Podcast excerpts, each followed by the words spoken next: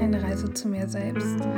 Erinnerst du dich noch an die Podcast-Folge oder ich glaube, ich habe es sogar in zwei Folgen erwähnt, wo ich sage, dass man in seinem Umfeld, also in dem Äußeren, zum Beispiel in seiner Wohnung, deutlich sehen kann, wie es einem Menschen geht?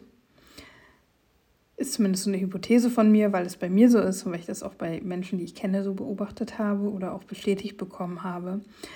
Aber es gibt noch eine Sache, woran ich meinen Zustand relativ gut, nicht immer, aber doch schon häufig erkennen kann. Und das sind die Inhalte meiner Podcast-Folgen. Also beziehungsweise eigentlich nicht direkt die Inhalte, sondern ähm, ja, wie sage ich es, weil das letztendlich, also heute zum Beispiel, ich habe kein Thema für dich, ich weiß nicht, worüber ich reden soll und es nervt mich einfach nur. Ich wünschte gerade wirklich, dass ich einfach diesen Podcast, diese Challenge nie gemacht hätte.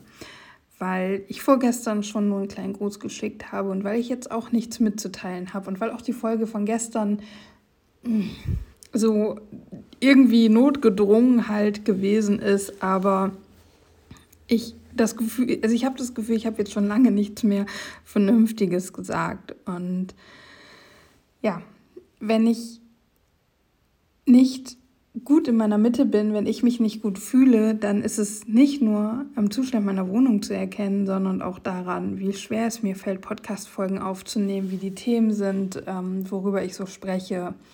Weil wenn es mir gut geht, dann arbeite ich auch an mir. Und dann bin ich motiviert und habe auch Bock, das mit dir zu teilen und dir diese positive und kraftvolle Energie mitzugeben.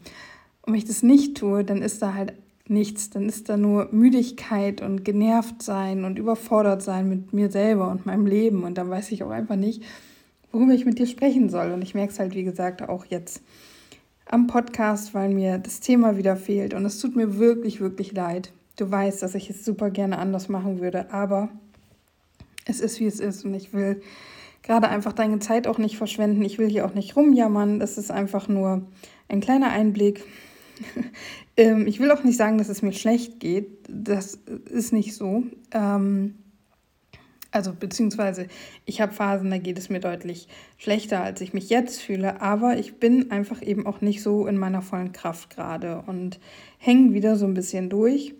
Und das merke ich dann ganz schnell an meiner Kreativität. Also sowohl tatsächlich in meiner Kreativität so generell beim Ideen kreieren, außerhalb des Podcasts auch ähm, bei einem Projekt, wo ich dran arbeite, aber auch beim Malen zum Beispiel. Und ich male dann unglaublich äh, ungerne, weil wenn ich was zu Papier bringe, dann gefällt mir das alles nicht.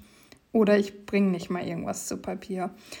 Ja, und ich merke es eben, wie gesagt, im Podcast, aber ich glaube, das habe ich jetzt auch 50 Mal erwähnt. Deswegen beende ich diese Folge jetzt hier. Es tut mir leid, ich würde dir gerne, ich würde dir wirklich gerne so einen geilen Tagesstart geben oder so einen Push und Kick geben, aber habe ich gerade nicht. Deswegen bleibt mir jetzt nur zu sagen, Namaste, danke, dass du trotzdem reingehört hast. Ähm, ich hoffe, dir geht es besser als mir und mal sehen, ob wir uns morgen wieder ein bisschen länger hören. Bis dann.